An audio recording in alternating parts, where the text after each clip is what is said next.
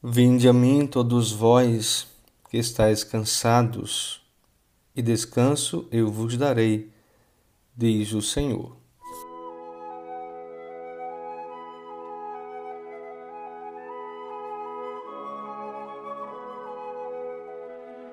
Queridos irmãos e irmãs, conversando de hoje, 1 de novembro, chegando para você, ouvinte, você que está acompanhando todos os dias o podcast Conversando. Essa semana eu vou explicar para vocês porque o título do nosso podcast é esse, Conversando. Mais na frente, essa semana, vamos explicar direitinho para você, ouvinte, o que significa este nome. Vocês já me conhecem, eu sou o Padre Leonardo, aqui da paróquia de Santo Antônio, de Marcelino Vieira e como hoje é o primeiro dia do mês de novembro, quero trazer para vocês aqui as intenções do Santo Padre para este mês de novembro. É, tem um vídeo no YouTube é, que é vinculado, divulgar todos os meses com essas intenções do Santo Padre. Um videozinho curto, contém fala do Papa Francisco dizendo das intenções pelas quais a Igreja reza durante todo este mês de novembro. No seu vídeo de novembro, oferecido pela Rede Mundial de Oração do Papa, o Papa Francisco convida-nos a rezar pelas milhões de crianças que sofrem e vivem em condições muito semelhantes à escravidão e pede-nos que abramos os nossos olhos diante da exploração destas crianças que não têm direito de brincar, nem de estudar e nem de sonhar. Elas nem sequer têm o calor de uma família. Aquelas que vivem nas ruas as vítimas da guerra e os órfãos. O mundo está cheio de crianças sem infância e cada uma delas, o Papa denuncia neste vídeo, é um grito que se eleva a Deus e acusa o sistema que nós, adultos, construímos.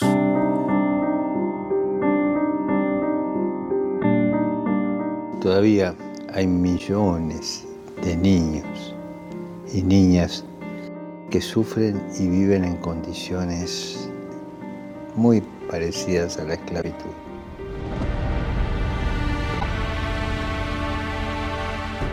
No son números, son seres humanos con un nombre, con un rostro propio, con una identidad que Dios les ha dado.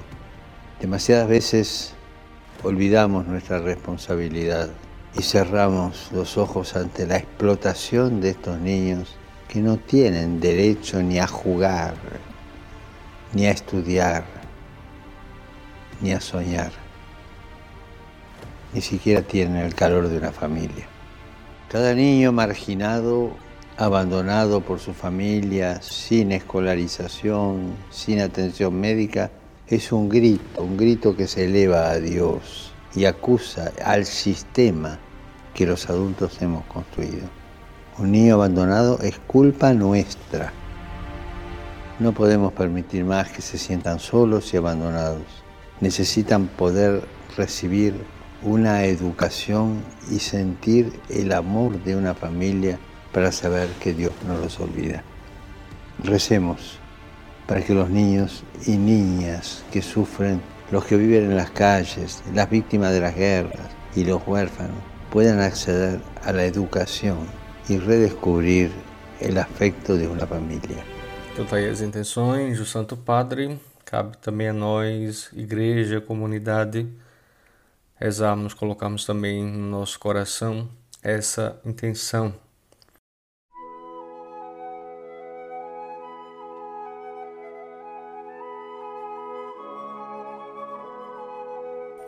Bom, hoje a liturgia do dia nos oferece o Evangelho segundo Lucas, capítulo 14, de 15 a 24. O que se passa no Evangelho de hoje é um banquete. Naquele tempo, diz o Evangelho, um homem que estava à mesa disse a Jesus: Feliz aquele que come o pão no reino de Deus. Aí Jesus respondeu: Um homem deu um grande banquete e convidou muitas pessoas. Na hora do banquete, mandou o seu empregado dizer aos convidados: Vinde, pois tudo está pronto. Mas todos, um a um, começaram a dar desculpas. O primeiro disse: Comprei um campo e preciso ir vê-lo. Peço-te que aceites minhas desculpas. Um outro disse: Comprei cinco juntas de boi e vou experimentá-las. Peço-te também que aceite minhas desculpas. E um terceiro disse: Acabo de me casar e por isso não posso ir. Então o empregado voltou e contou tudo ao patrão. O dono da casa ficou muito zangado e disse ao empregado: Sai depressa pelas praças e ruas da cidade. Traze para cá os pobres, os aleijados, os cegos e os coxos. O empregado disse: Senhor, o que tu mandastes fazer foi feito, e ainda há lugar. O patrão disse ao empregado: Sai pelas estradas e atalhos e obriga as pessoas a virem aqui, para que minha casa fique cheia. Pois eu vos digo: nenhum daqueles que foram convidados provará do meu banquete. Pois bem, como disse, o cenário é um banquete. Jesus aproveita a ocasião em que está realmente numa refeição, numa ceia e conta esta parábola, essa história, né? E para nós é bem interessante porque a gente vê que há um convite da parte do Senhor e há uma recusa por três vezes da parte daqueles que são os convidados, né? Primeiro um diz que não pode, né?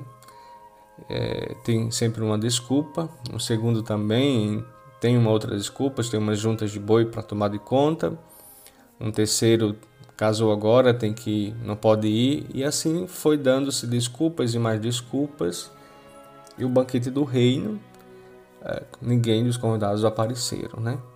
E aí o senhor, o dono da, do banquete, mandou que o empregado fosse às ruas, às praças e pudessem chamar todos que encontrassem, os pobres, aleijados, cegos, coxos.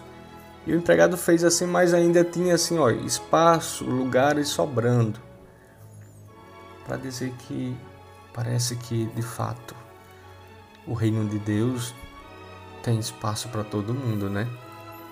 Veja que dos convidados todos que não compareceram, mas todos aqueles outros que estavam vagando pelas ruas, pelas praças, compareceram e ainda sobrou lugares. Muitos lugares. Parece que nós somos sempre chamados pelo Senhor. A gente pode perceber isso até no nosso cotidiano, no dia a dia, na nossa comunidade. Quantos são chamados? Quantos são os chamados? E quais são as respostas que nós damos? Mas há um versículo que me chamou muita atenção, logo no início do Evangelho, que diz assim: Feliz aquele que come o pão no reino de Deus. E aí eu vos pergunto, meus irmãos, minhas irmãs, será que nós estamos comendo o pão no reino de Deus?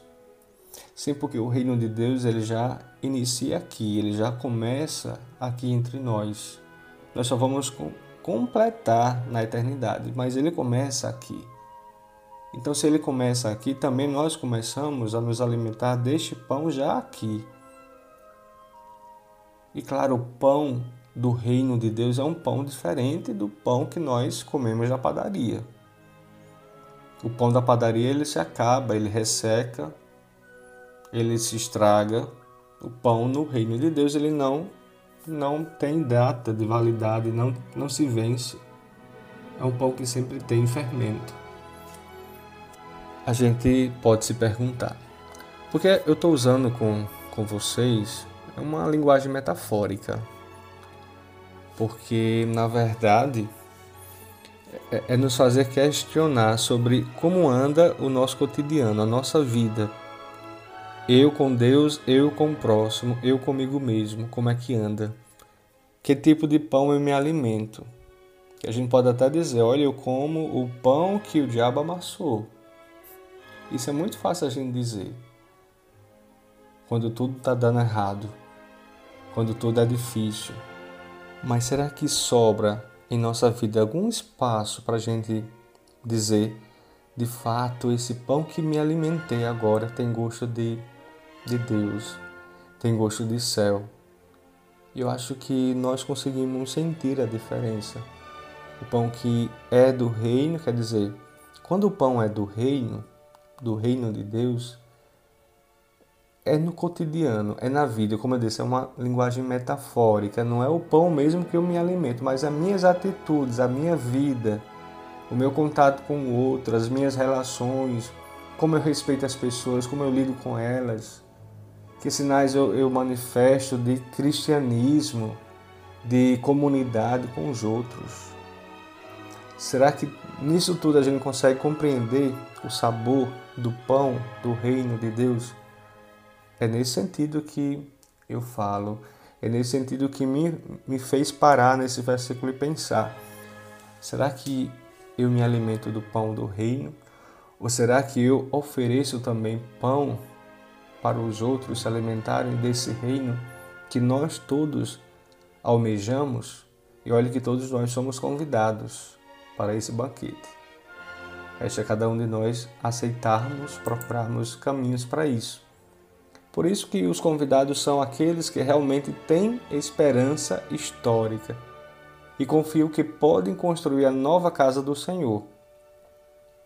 Esta é um projeto alternativo, um mundo onde não há excluídos e onde o importante não é a produtividade nem o lucro, mas a máxima expressão da criação, quer dizer, o ser humano há uma frase de um autor de, dos padres da igreja, né, da patrística, que é Santo Irineu, que diz assim que a glória de Deus é o homem vivo. Então a gente parte daí. Quando o homem vive, quando eu dou condições para que o homem viva, estamos glorificando a Deus. Por aí a gente pode refletir ao longo desse dia, né? Meu abraço a você ouvinte, fique com Deus, até amanhã, com a graça de Deus.